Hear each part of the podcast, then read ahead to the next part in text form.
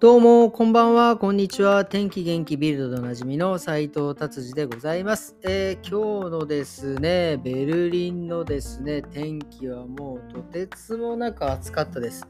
もうほんとね、もう10月ももうね、半ばなのにですね、もう夏なんですかっていうぐらい、えー、暑くてですね、もう自転車乗っててもですね、もうだーだー汗が出てくるような感じの気候でございました。はい、じゃあそれではですね、ビルド早速行ってみたいと思います。えー、ビルドですね、まあ、カッセルっていうね、街があるんですが、そこでですね、の教会の前でですね、まあ、男性が亡くなってたっていうことで、で、まあ、そのね、亡くなった方の、ね、写真がもうぶわーっと出てですね、まあ、目撃、この方をね、えっ、ー、と、このなんか、えー、この方をまあなんか殺した人とか わかんないです。殺した人が出てきてくださいってことはないですけどまあなんかねそういうあのもうなんかいろいろなんていうんですか、えー、事件になっていますのでなんか、えっ、ー、と、操作してるみたいなんですが、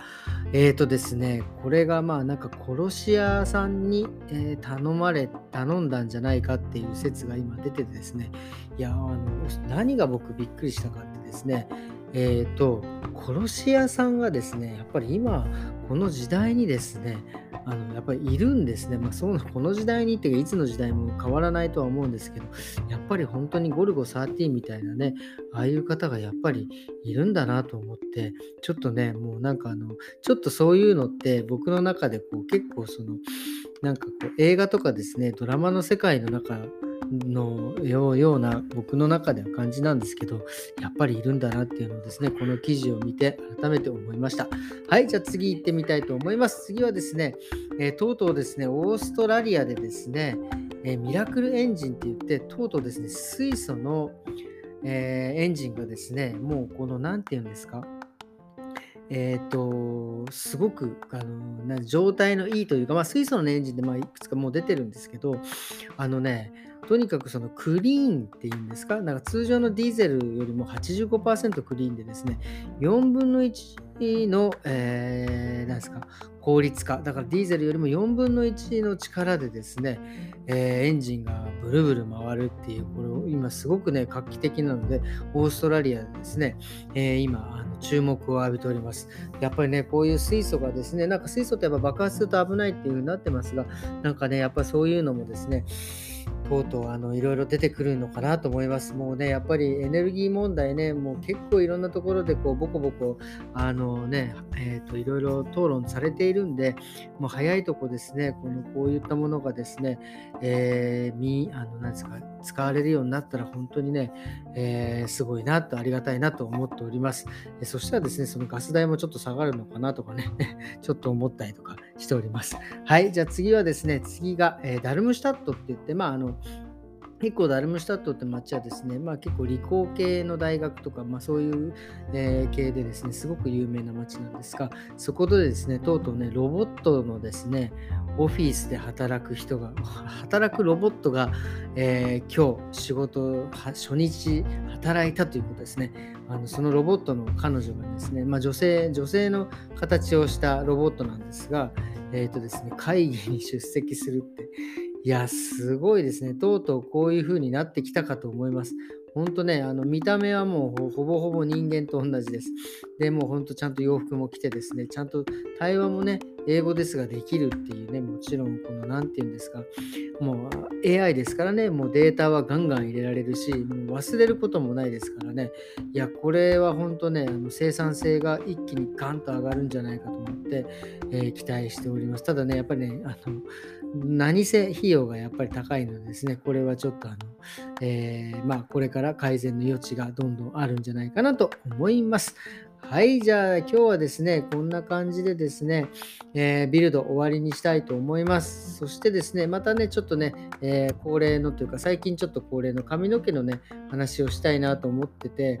でも僕、本当にね、今更なんですが、ちょっと自分でも変態だなと思うのがですね、まあ、仕事でね、まあ、髪の毛を扱ってですね、まあ、散々お客様とね、こう髪の毛の話をしてですね、さらに家に帰ってきてですね、また髪の話をね、したい、したいし、するしっていうね、あの、昔あの、えー、海洋堂ってあのフィギュアの、えー、すごく有名な会社があるんですけど、そこのですね、社長さんです。2代目なのかな、みえーと、宮宮脇専務、本当ね、社長なんですけど、えー、その彼がですね、まあ、会社でね、散々フィギュアをですね、えー、作ったり企画したりとかしてる、作っての上に、えー、散々疲れてるのに家帰ってまたプラモデルを作るっていうね、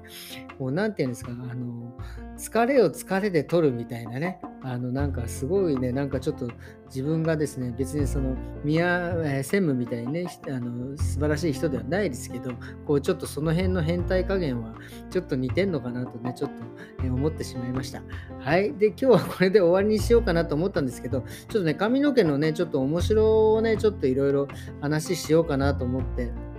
たのが、まあなんかねあま、あまり思いつかなかったんですが、最近ね、やっぱりあのドイツでも、え、ストレートパーマ、結構ドイツ人でも当てる人がいてですね、え、ストレートパーマしてるんですが、ストレートパーマってやっぱりいわゆるその癖毛の人を、そのまあね、結構強い薬でね、アルカリの、薬で、え髪の毛のタンパク質の形を変えてまっすぐにするっていう、え、すごくね、多分美容院とかの中では一番薬剤強いのかな。え、ストレートパーマとかデジタルパーマもそうだけど、まあまあね、薬剤強い方だと思います。で、それをね、ちょっとまあ、やりながら、まあ、ちょっとその人、お客様とお話ししたんですが、これね、あの天然パーマって、今、いわゆる、いわゆる、こう、なんで、今天、今、天然パーマって言わないのかもしれない、癖毛が、なんで癖毛がね、起きてるかということはですね、まあ、その癖毛の構造じゃなくてですね、なんで癖毛になってるか、例えばね、これはね、